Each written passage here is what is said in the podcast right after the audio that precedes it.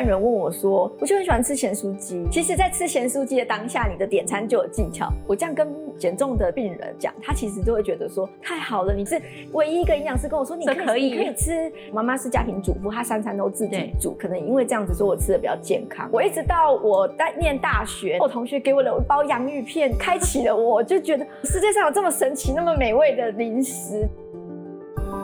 我是侯乃荣，台湾名人堂要告诉大家有故事的人，有意义的事。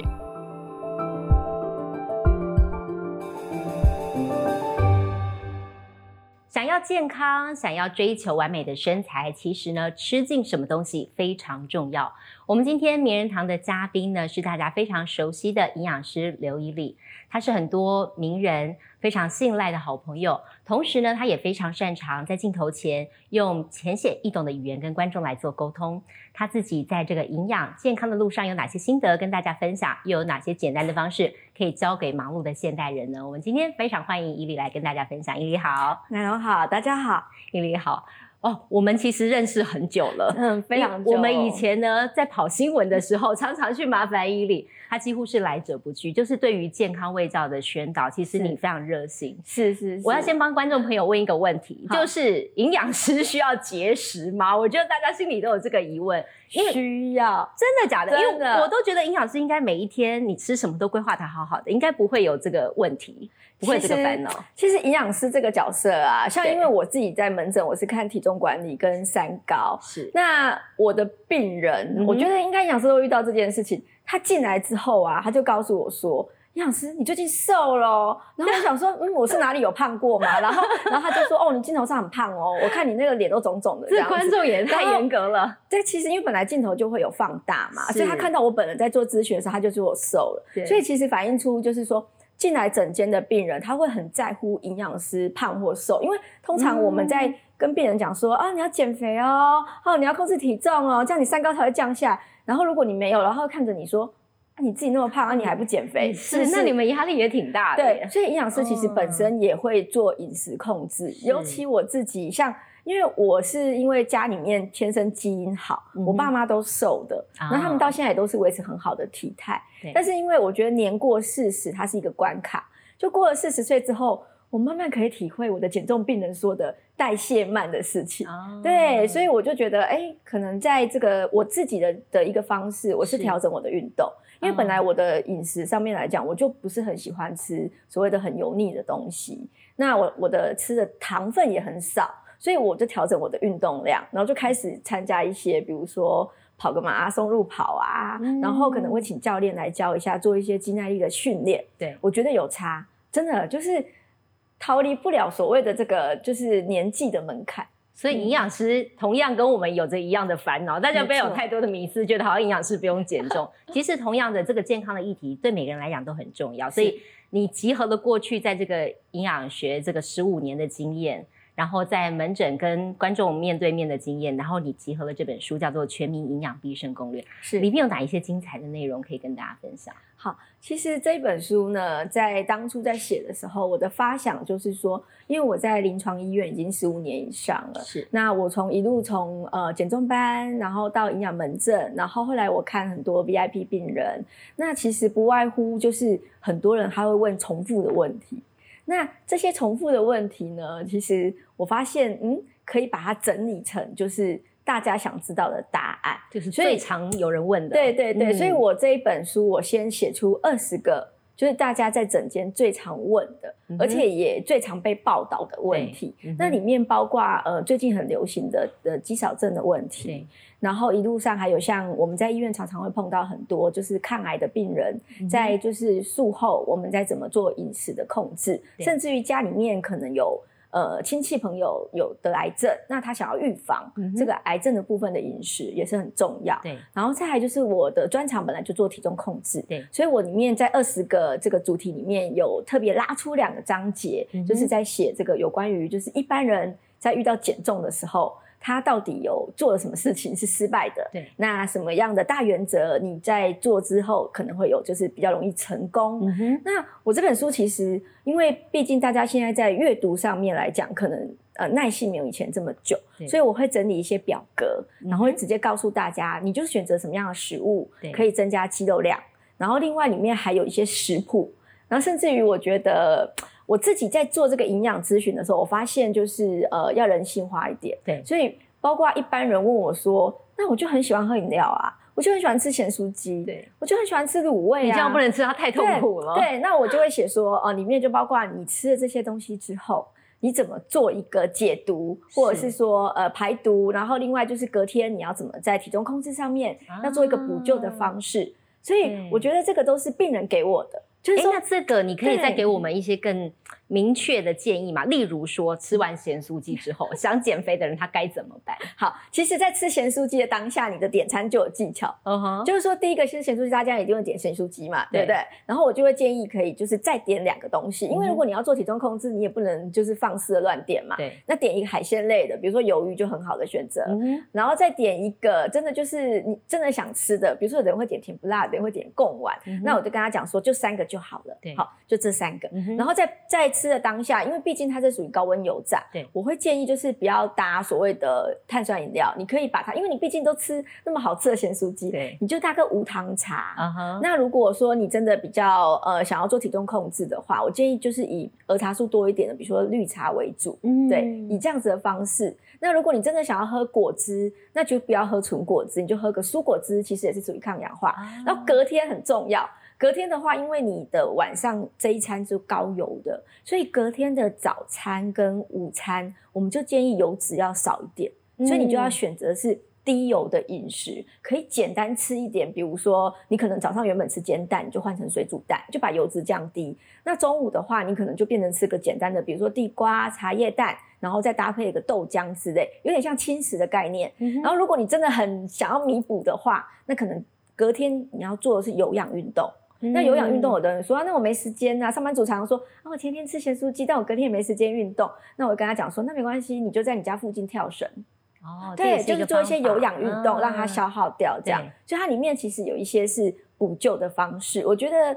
我这样跟我的减重的这个病人讲，他其实都会觉得说太好了，你终于是唯一一个跟我说不不能不吃，就是不能吃咸酥鸡这件事情，你是唯一一个营养师跟我说你可以你可以吃，但我就跟他讲说，但你频率还是要少。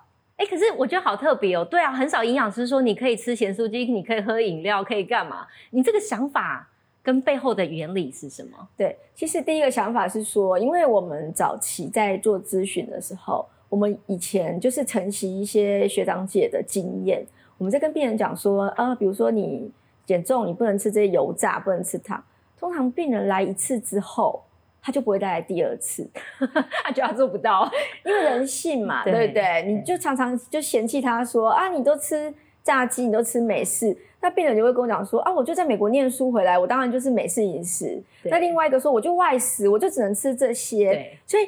你一直跟他说不能吃的时候，你会发现第一个，我觉得对病人的帮助就没有，就是没有真正帮到他。那第二个就是他的回诊率很低，那回诊率很低其实会伤到我们，就是真的我们会营养师会我自己会检讨说，为什么我的病人都不回来？我明明就很热心的跟他讲，你不能吃这些东西。其实我在讲的时候，我觉得我的热程度很高。我说哦，你不能吃这个油炸，这个油炸真的油好高，你看你的油脂，我一天帮你算下来。五十 percent 以上，难怪你会胖啊，对不对？然后病人通常就这样点头点头，他有一种被骂的感觉，我觉得。对对对，然后后来我自己思考了一下，我想说这不对，因为人都喜欢就是好吃的东西，对美食，我们像营养师也会去吃嘛，对不对？所以我就会问他，我现在的方式在这，后来我就开始慢慢就是有点贴近他，我说，那你告诉我你最喜欢吃什么？他就说真的可以讲吗？我跟你讲，十个病人里面每个人都跟我讲说。真的可以讲吗？然后不然就是有病人说，我讲了也没有用，因为也不能吃。对，我说那到底最喜欢吃什么？大家不外乎就是说我可以吃巧克力蛋糕吗？那那巧克力不行，我可以吃乳酪吗？会不会热量比较少？嗯，所以病人的这个在诊间里面就会有这些要求。对我之前碰到一个男生减重的，他很好笑，他说：“杨老师，我跟你说，我我鼓起勇气来看你门诊啊，我都这么胖了，然后我没有女朋友，那我同事都说我胖。”那我人生已经很痛苦了，那我来看减重，我做一个要求，就是我一定要喝饮料，出难题给你。对，然后我就想说，哇，这个真的是病人的心声嘛？就是说，他们真的会有想要有想要吃的东西，那些东西一定就是所谓的美味可口，可能高油高糖，但不那我就健康跟他讲，对，不健康对。但我就跟他讲说，好，那我帮你设计进去，但是其他的东西你要听我的，可以吗？然后他就说可以。我觉得这是一个我从病人身上学习到，就是说不能够太严肃，然后要贴近人性化的一个饮食设计，对病人来讲，他是收获比较多的。嗯，那第二个，刚刚奶蓉问说，为什么我会有这样子的一个跟别人不一样的营养咨询方式？因为毕竟我的工作就是会面对媒体，那你也知道很多节目，他们在脚本上面啊，他们就会希望说，哎，营养师，那你可以帮我跟大家讲说，如果要吃蛋糕，要选择哪些蛋糕吗？嗯他们的这种问的方式，我会回想说，嗯，你会问这个方式，那是不是观众想要知道的？知道嗯要不然就营养师，如果真的想要吃下午茶，有没有比较好一点又美味的下午茶可以建议？嗯哼，那那时候我就想说，嗯，不然来个豆花，嗯哼，吃个红豆豆花花，呃，那个绿豆豆花，好像是比较健康的。然后你在讲的时候，观众比较不会转台，对。因为会觉得说，哇，太好了，终于有豆花可以吃了。对，所以我觉得一路上，我觉得营养师他是需要一个经验累积，然后去了解说，可能我们的病人回馈反馈，或者是说我们的观众，他有很多观众他会私讯给我，嗯然后告诉我说，哎，其实你在电视上讲的东西，我觉得跟一般人不一样，对然后我觉得很有用。嗯那早期很多病人写信到写信到我们医院，我还收过远在美国一个九十几岁的那个算阿公了嘛，老先生了对他写的整整那个六大幅，就是六大叠的那个，他写的字好漂亮，嗯。他用信纸写的，然后他就把他的问题，他他自我介绍问题，然后告诉我说他看了我什么节目，哦。然后他问我一些问题，他就这样子洋洋洒洒写了六大张，然后从那个美国这样远洋寄给我、哎我。看得出来你超感动，是不是？我超感动的，而且他上面就是有跟我讲说，你跟一般营养师不一样，是我已经有血糖的问题已经很久了。那我就听你的节目，然后讲说你可以跟，就是跟我讲，就是荧幕上说你既然说我可以吃稀饭，嗯对我记得它里面有写到一一件事情，就是说糖尿病人其实我是在荧幕上跟大家讲，其实你可以吃稀饭。嗯那因为他说他明明就牙口不好，对然后他就被限制吃稀饭这件事。他说他超怀念吃地瓜粥的，饭哦，因为又甜哦，对，然后他就跟我说：“你竟然说可以吃地瓜粥。”那我说超喜欢你的，嗯然后我就觉得哇，真的我自己的就是在电视上讲的这些，对有帮助到就是需要帮助的人。对，对而且你跟其他营养师不太一样的是，你有很多在媒体上曝光的经验，对，所以以其实你可以接触的观众群更多了。对专业归专业，但是你面对镜头或者是跟在临床上跟病人面对面的时候，你怎么样用简单易懂的方式去传达你要传达的资讯？你有没有下过特别下过功夫？有。有，对有。你做些什么？呃，面面对媒体跟面对门诊其实是不一样的，因为门诊的时间相对来讲它是比较长的，可嗯能如果说一般营养门诊大概落在十分钟到十五分钟，如果 VIP 门诊的话，我通常会拉到四十五分钟，所以可以针对我们的病人，包括好好的去做建议。嗯但你面对镜头的时候，其实是没有办法有这么长的时间，而且有时候新闻的片段它必须剪，对。所以当记者在问我一个问题的时候，因为通常像比如说，因为奶龙也知道嘛，我们常有时候以前常碰到，比如说你可能九点半要来访。那九点十分打电话来说，哎、我们九点半来，然后他给你一个题目，嗯哼，那我自己的方式是，我会就这个题目去思考三个重点，就是说，在我的脑海里我已经想好我要讲什么了。嗯哼，那我面对镜头的时候，我就把这三个重点讲清楚就好了。对，嗯因为毕竟我相信营养师他一定会想要传达很多的知识给大家，可是短时间内你没办法，所以你必须得要把思绪逻辑把它整理清楚。重点抓出来。，对，那面对镜头的时候，你就是就是把这三个重点讲出来，最重要的这些资讯整理出来，用最简单的方式讲。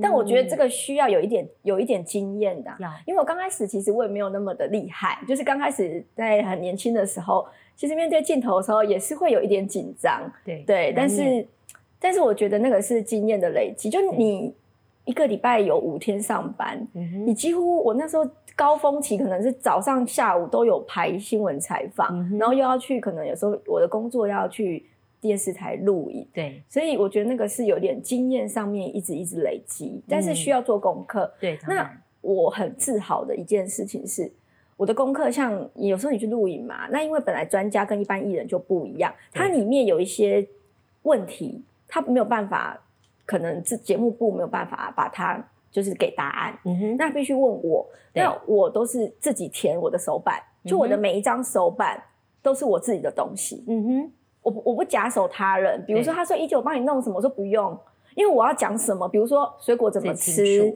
那很多节目的企划其实他们很努力，他们会写很多找很多资料给你，但我跟他讲说不用不用不用找，我自己来，我自己写给你，对，所以每一张手板。我在讲的时候，我很清楚我的脉络，因为我有做功课，我自己知道那是我的东西，嗯，对，所以我有下过苦功。你就是很认真的一个 一个专家，我可能个性比较龟毛啊，就是我没办法去，就是别人给我的，我会。我可能还会想说，那帮他改，那我觉得这样很麻烦，干脆我自己给他好了。对，那我想你在诊间一定遇到了各式各样的病人，他们有很多的不同的问题想要请教。那对于现在电视机前面呢，可能有很多是很忙碌的上班族。对，你会在饮食上给些什么建议？大家都会说我没时间煮，没时间去好好的去市场采买。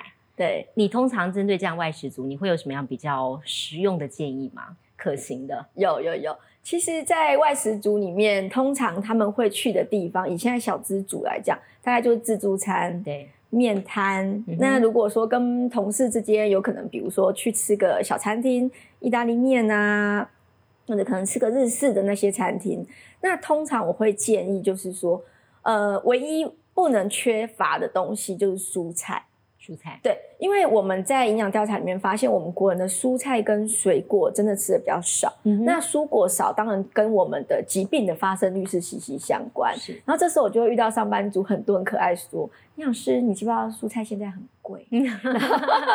然后我就说：“对，但是。”你宁愿花可能四十块来买个蔬菜，还是以后可能花更多钱看病？对，要看病。那有一些方法折中啊，比如说吃面摊，我就跟他说，那海带比较便宜，绿色蔬菜比较贵，你就可以点海带。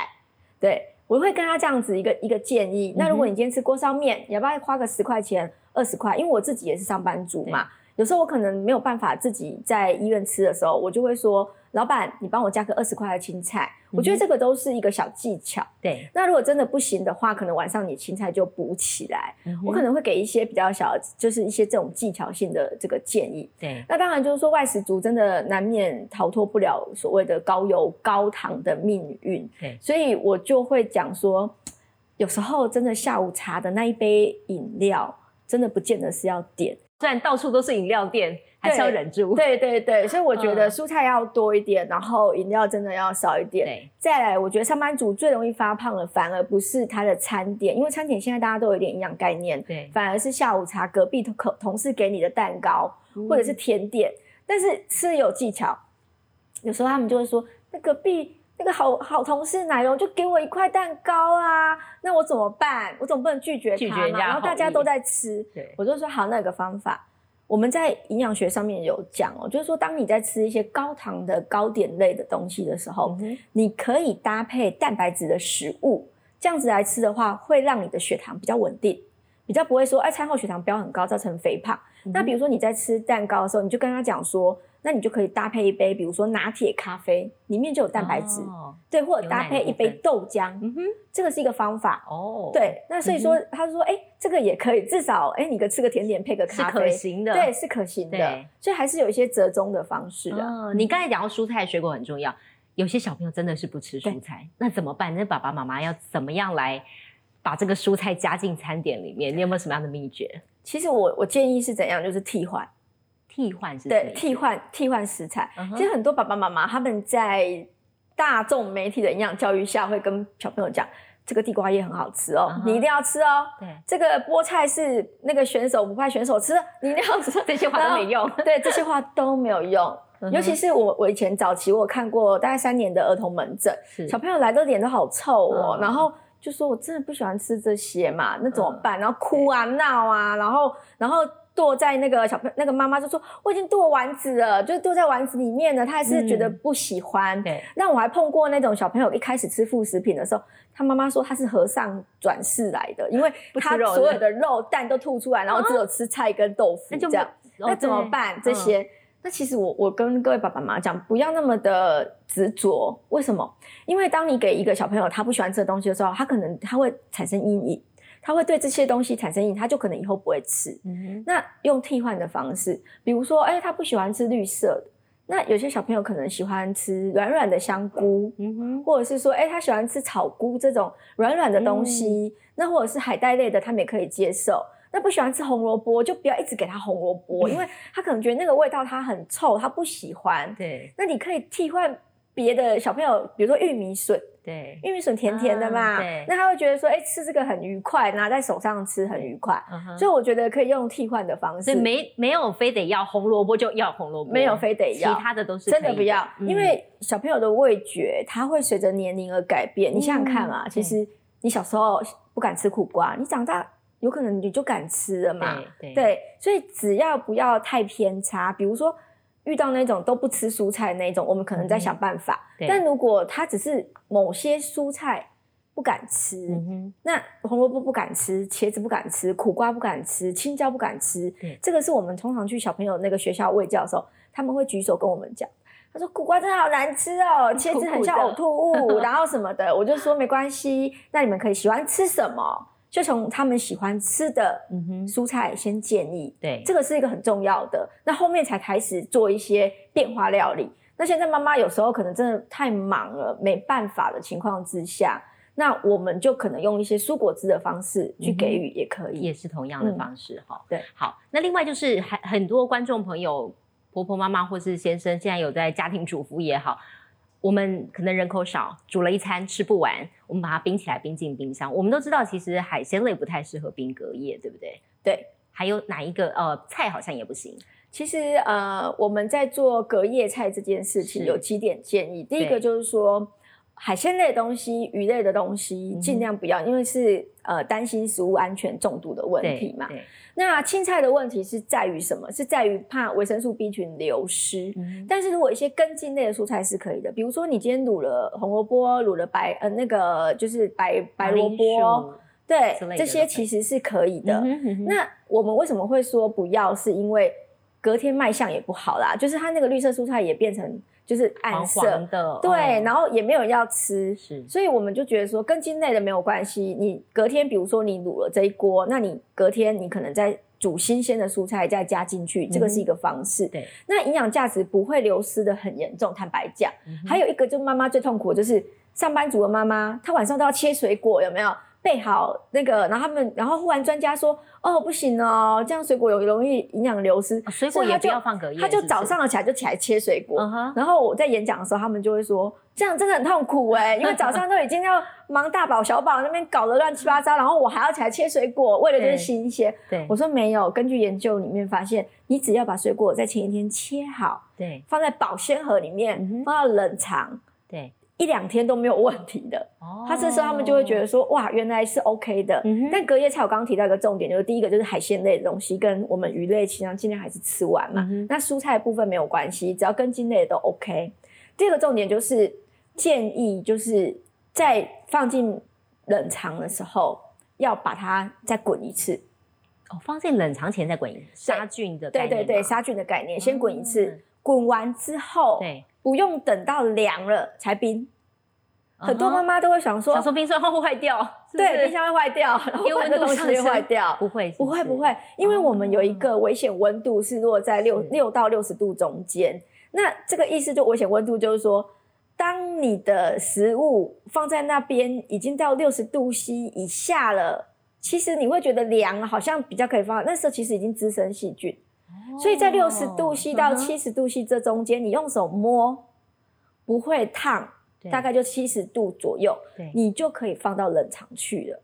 尤其是夏天，常常很多人在中午煮完了之后啊，他想说，反正晚上晚上再饭热一下饭饭也不会坏掉是呵呵。对，那其实都会有一些仙人掌杆菌啊这些问题。所以如果碰到家里小朋友或老人家免疫力比较差的，会拉肚子。对，对，所以夏天的话，我们食物放在我们的室温，大概一个小时以内就要冰起来。嗯那冬天的话，最多就两个小时就要冰起来。然后现在就是说，你们吃完之后，先把它热了，煮滚之后，然后我们放到稍微用手摸哦，可以了，就放到冷藏了，这是一个大重点。哦好，对对对那这就是给大家做的一点提醒。对，大家可能没有想到应该要这样做的，其实很重要。对。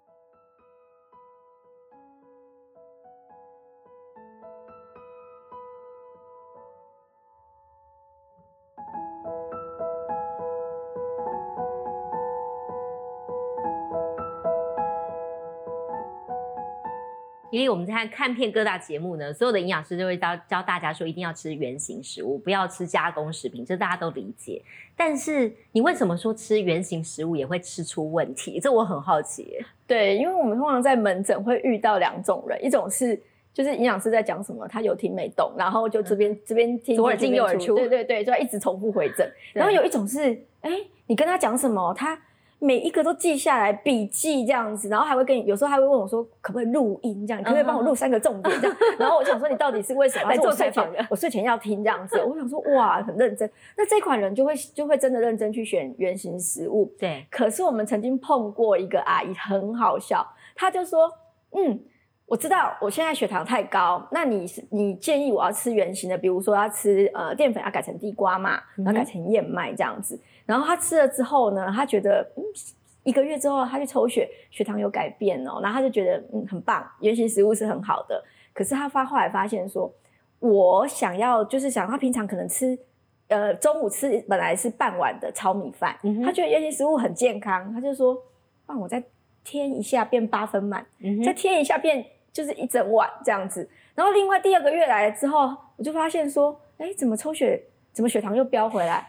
我就说你吃了什么？他说我吃没有变啊，我早上吃地瓜燕麦啊，然后一样就是搭配一些豆浆类的什么，然后中午也吃也吃这些糙米啊，我都吃原形食物没有变，然后我也都用橄榄油，都很健康，听起来都很好。嗯，然后我后来就问他量，他就说啊，给吃一呱呱啦 把，豆嘿摇对对对，他就说 没啊，这这健康哎。我常常听到别人说这个很健康，所以我多用了一点，然后本来吃可能四汤匙的燕麦，他可能变成吃到六汤匙的燕麦，对，然后本来喝一小杯豆浆。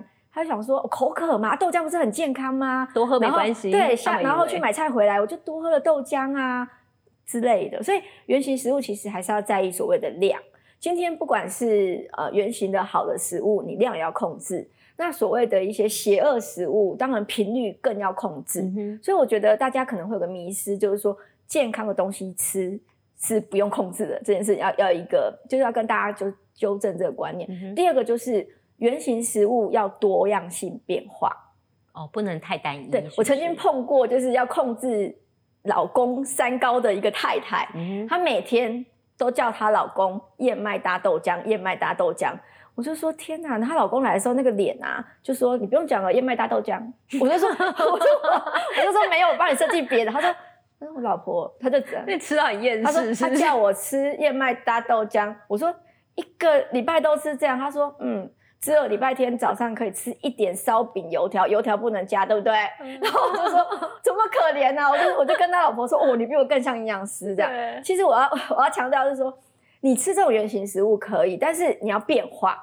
哦，比如说，我就说，其实你老公可以吃馒头啊，可以吃全麦馒头，也可以换成那个呃，比如说吐司，也可以换成全麦吐司。对，你也可以吃燕麦，也可以吃地瓜。偶尔他想要吃稀饭，你也可以加一块一块的地瓜进去，对。其实都可以变换，只是说多一盘多一盘青菜。那大家一定很多人会问过你，就说：“哎，你皮肤好好哦。”从吃的也可以帮助皮肤，让它更有光泽，对不对？对你自己怎么会会这么饮做？饮食上面来讲的话，通常讲到皮肤这些，大家会觉得说，哦，那我要变白，我就吃白色食物。嗯，然后，对对对，要不然就是有些人可能会呃，比如说多喝水啊这些。对事实上哈，在这个皮肤这件事情，不只是饮食，其实还跟什么有关？跟睡眠有关，还有跟压力有关。嗯哼，对我们曾经碰过一个一个病人，他是男生，那他是呃大概三十出头岁，他自己就是出来自己创业，所以他几乎都是他是老板嘛。然后他事业创业非常成功，他晚上的时候他几乎都睡不着。我说他，因为他头脑一直在转，一直在转。然后他说他就是因为睡不着，每天晚上都睡不着，要花两个小时以上时间才可以入睡。所以他入睡的时间其实都已经两半夜两点以后，他的脸上就很多的青冒痘痘，然后很憔悴，然后皮肤很没有光泽。那他是来调。我说，因为他瘦瘦的嘛，他说他进来说我是来调皮肤的，然后我就说哦原来是这样，然后他就讲他的原那个原原因，那我就说哦那就是因为你的睡眠，所以其实你不是调不是要吃这些所谓的美白食物，而是你是要调整你的睡眠，对，然后可能你晚餐晚餐的时候要控制你的饮食，比如说晚餐时候不能吃太油腻，也会影响到他的，因为他本来压力比较大的时候，他胃会不舒服，那你晚上吃太油腻或是吃太多糯米类的东西。像这种肉粽啊，或者是说霸丸啊这些，他会更不舒服，所以反而把它放在中餐。那晚餐吃比较好消化，他让躺下去之后，他就说哦，好像比较好消化，也不会影响到睡眠。然后可能给他一些比较舒眠的食物，那他这样子慢慢调他的睡眠时间。他可能本来两个小时入睡变成一个小时，然后慢慢的调整之后，他会发现，嗯，他睡得好，皮肤就好了。嗯，所以确实可以借由一些饮食，但是我觉得营养师最大的角色是。会贴近你的生活作息，会找出你的原因，因为你一味的给他扒了，或是小番茄这种看起来好像是让你皮肤漂亮的食物，可是你没有找出它的原因，它是不会成功的。所以还是要治本，不能光治对对，因为不能不太能照着教科书上面给他，因为那个是最片面的知识。所以我们在跟病人在呃，就是说咨询的过程里面，你必须得问到重点。所以我一直觉得营养师这个角色必须得要。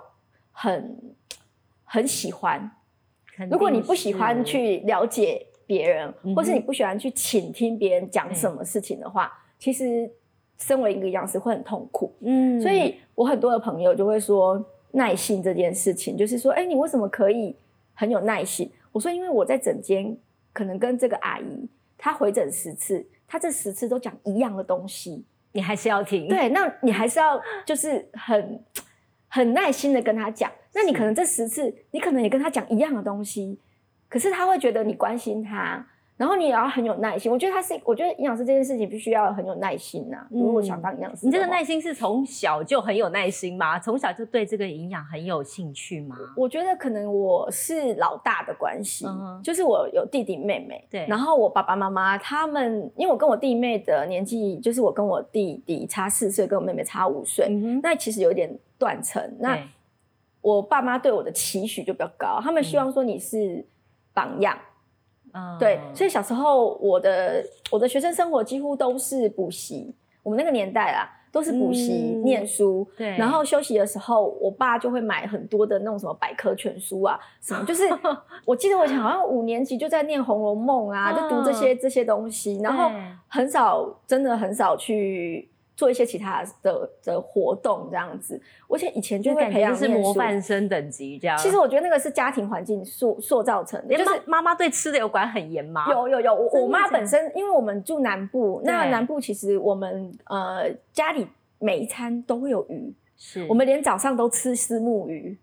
早餐，所以就稀饭这样。对，就是有，比如说有时候会有那个地瓜饭，然后配丝木鱼。对对，就是会有这样子的一个比较。我妈妈，因为我妈妈是家庭主妇，她三餐都自己煮，对，所以她会，嗯，她很常煮比较是偏鱼类的、鸡肉类的。那因为我爸爸不吃牛，所以我们家又比较少吃牛肉。对，所以一路上我觉得，我觉得说实在的。家庭主妇妈妈很辛苦，对，因为他们每天都要做东西给你吃，所以我觉得这样子可能因为这样子说我吃的比较健康啊，这这个也是一个一个观念之一吧。然后我们以前都带便当，所以久而久之，我妈妈就会觉得说我的营养观念是他给我的，她就说 你看我以前就跟你讲了吧，就是要吃这些这些。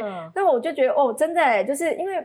妈妈在做菜，没有在上班，她可能比较多的时间要想说，哎，她要做什么给？而且我很挑嘴，我小时候就是一个不好养的小孩。你是营养师，然后你从小很挑嘴。我小从小很挑嘴，真的。我妈说我小时候就非常挑嘴，就东西都不吃。那你怎么？你你什么东西不吃？你印象中最深刻的？我记得我我我不吃的东西大概呃，比如说肥肉我不吃啊，然后呃我。没有，就是我没有看过东西，我不吃。比如说以前可能我妈煮个某某一道青菜啊，茄子好，我没看过，我就不吃，因为我爸也这样。对，所以我爸就说他不吃，我想说哦，那我也不吃。所以我现在就在喂教的时候，我就跟那个爸爸妈妈讲说，你千万不要在小孩面前说我不吃这些东西，因为以前的人比较不晓得嘛，就会说。哦，这个我不吃，这个什么，像我们家就我就不吃辣，其实辣也很好，对。但因为我们家没有吃辣的习惯，对，对我爸爸不吃辣，我妈就不吃辣，然后我们家就没有吃辣，所以我觉得可能饮食的多样性还是来自于就是家里面的这个烹调的人，所以我现在都会鼓励大家就是多样性的变化。嗯但有个好处啦，之前媒体采访我的时候，他就说营养师，那你都不吃零食、饼干这些？我就说，哎，真的，以前我们小时候的零食是海苔。从小，然后你没有吃过什么洋芋片？没有没有，我一直到我在念大学，然后住外面，嗯，然后我同学给我了一包洋芋片，开启了我就觉得怎么怎么那么有有世界上有这么神奇、那么美味的零食这样子。我记得以前我我妈不会买这些东西，我们的零食就是下午茶就是水果跟豆花。我妈有时候去外面豆花，然后因为我妈就自己削一削弄一弄，对，然后就说啊就吃水果这样，等一下要吃晚餐了，嗯哼，对。所以，我真的是，我觉得我的饮食的这些邪恶食物的那个启蒙点，应该是在就是就大学的时候才开始发现的时候，对对，才发现。可是因为我平常也没有吃很多这些东西，我就浅尝，我觉得哦不错吃，可是也不会说有习惯，因为有时候你会去吃这些东西，是你小时候习惯嘛，没错。你小时候觉得哎这个东西你一直在吃它，你就会想要去选择它，对对。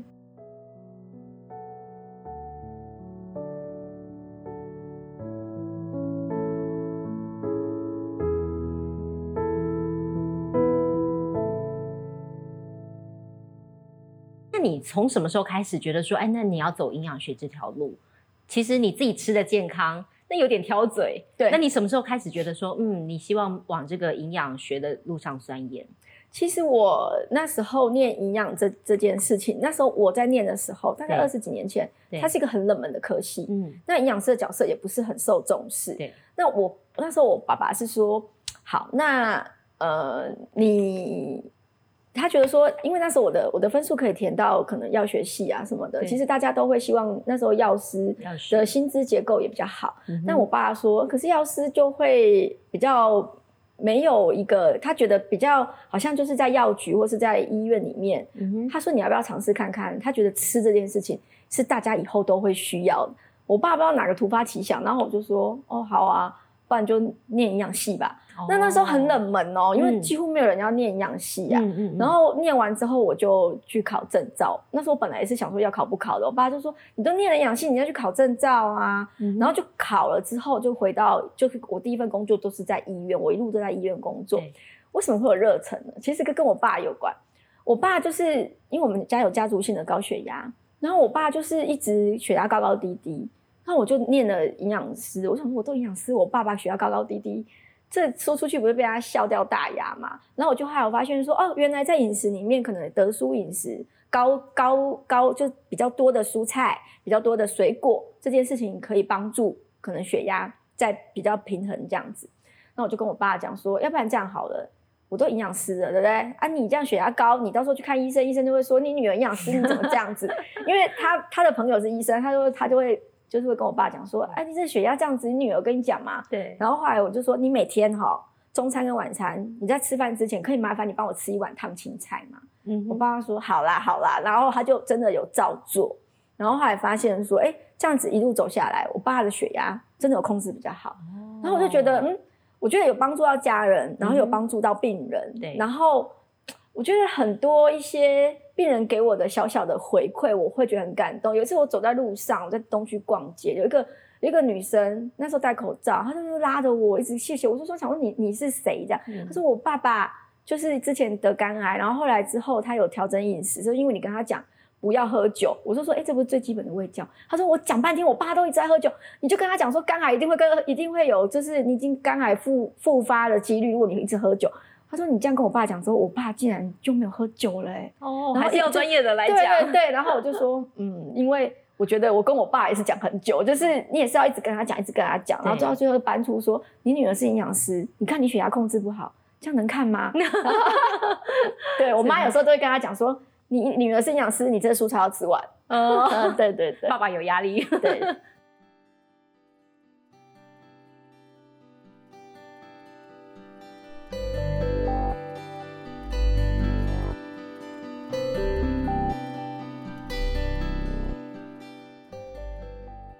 那你自己在这个一路上走来，你觉得可以让你一直坚持要做这份工作的原因是什么？因为其实你们工作也挺累的，其实很累啊，就是一直要讲话，对，然后一直要面对病人的各种的，有时候是情绪，对。像我之前有遇到一个病人，我觉得我常常遇到很多让我很感动的事情。我之前遇到一个病人，她是三十出头岁的女生，然后她。在我的门诊已经一整年了，然后每个月都来一次到两次。那原因是什么？原因是他年初的时候来，就一月份来，他跟我说十二月份他要拍婚纱照。我说婚纱照，那不就是修修图就好了吗？花一整年的时间去做这件事。对对对。后来他跟我讲说，原因是因为他那时候已经订婚了。那订婚之后，他就是每个礼拜都会回去他婆家吃饭。那他婆婆婆就是算是望族啦，然后他们就是很多的亲朋好友很多，嗯哼，然后可能相对。话语也比较多，闲言闲语也多。对，所以他就说，他每一次回去他婆婆家吃饭的时候，他只要多夹一块肉，他婆婆就会跟他讲说：“太胖了，你这样子太胖了，这压力也太大了吧？”对。然后他讲的时候，他就流眼泪了。然后我就赶快拿卫生纸给他。就是每一次来都有一些突发状况。他就说他上次什么，他们在婆婆家过生日，然后蛋糕，然后就切切切切切切蛋糕，切几等份，没有切到他的。他婆婆说：“你不能吃蛋糕，这都是奶油。你要那个 年底要结婚了，你要出来，你是我媳妇，大家都会看。所以他就很压抑自己。对对，然后可是因为我就中间就跟他开导，然后他也跟我乐于分享，然后他也跟我说：哦，他有去踩飞轮啊，游泳，他觉得很愉快。那也觉得说，哎，这样子就是说减重的过程里面，我有给他一些鼓励，然后我会跟他讲，其实我很不喜欢跟病人讲加油。”因为我觉得他已经很加油了，我说你不要太加太多油，他就 哭了。我每次都跟他讲说，你不要加太多油，你做的够好了。是，我说你真的做够好，但是我们稍微微调一下这个东西。嗯哼，他就他说我真的做够好了吗？我说真的，你做的够好了。然后他就慢慢慢慢这一年他就减了十公斤哦，很开心。他跟我分享他的那个。那个婚纱照，然后他就跟我说：“你一定一直要做下去哦，因为我结婚之后我一定会狂吃，然后之后我要呃生小孩，你要帮我调体重，然后生完小孩之后你也要帮我调体 重。”然后我就说：“哦，好啦好啦，就是有一种觉得得到病人的一种就是呃他有改变，对，然后对他的生活就是他脸上就很有就是很开心，然后他觉得他每一次来他也跟我说。”其实我每次来，我也都知道我要做什么，但是我跟你讲话之后，我觉得我好很多。嗯，对，所以你不只是营养师，你有时候是心理咨商师，是不是？所以我们能体会，就是在减重的过程里面的朋友的这些，就是病人朋友他们讲出来的这些话，比如说他就说我真的减不下来，哎，真的，他真的就是减不下来。嗯，所以真的不要去跟你的另外一半，或者是说你的朋友说。你就吃太多，你才会胖。可是他们真的吃很少，对，可能要找出真正的原因。嗯，然后我觉得同理心跟感同身受这件事情，可能在做一些在我们这种医疗做医疗的人，我觉得可能要站在病人的角度想。那现在面对很多的观众朋友，当然很多人是很忙的，压力很大的都有。你最后给大家一点点提醒，就是你觉得最重要的，在营养学的观念来讲。要对身体健康有所帮助跟改善，有没有一个最重要的观念提点大家？有，其实我觉得只要听到营养师最后都会讲到均衡两个字，嗯哼，那大家对均衡的概念就很模糊。对，那我就跟大家讲，其实我们在定义上六大类的食物每天都要吃到这件事就叫叫均衡。所以我常常在第一次门诊喂教的时候，我就会跟病人玩游戏，我就会说。六大类食物，然后我就跟他讲什么嘛，好，比如说蔬菜水果啦、豆鱼蛋肉类啦、全谷杂粮类啦、乳制品啊、油脂坚果。我说这就六大类。我说你今天在这十分钟，你就背这这六个东西，然后他就说啊，把这口诀背起来就会就会就会好了嘛。我就说你就把这六大类食物背起来，然后每天你去看看有没有吃这六大类的食物，这就是均衡的概念，这是第一步。然后如果你针对比如说你要减重，或者是你要做血糖控制、血压控制，你再从这六大类的食物里面去做一些改变，比如说选择食物，那我才那你才会知道我在讲什么。对。所以我觉得均衡这件事情，其实就是六大类食物都要吃到，然后要变化。就像我刚刚讲的，你不要想说地瓜很健康，你一辈子都吃，就是都在吃地瓜，其实是一件很痛苦的事情。没错，而且那效果也不会显现出来，还会吃出问题。对对对，所以均衡，然后再加上。就是要变化性，就是选择多样的食物。然后最后提醒就是，确实是当季当令的这个食物，相对来讲，它的这个营养价值是比较高的。然后最后就是告诉大家，人性化的饮食是必须的，偶尔的快乐餐没有关系。真的太好了，我觉得很多观众朋友觉得得到救赎。对 对对，好，我们今天非常谢谢伊利来到我们节目当中分享很多很重要的观念，那大家记在心里，这本新书给大家做参考，也祝福你未来越来越顺利。谢谢伊利，谢谢。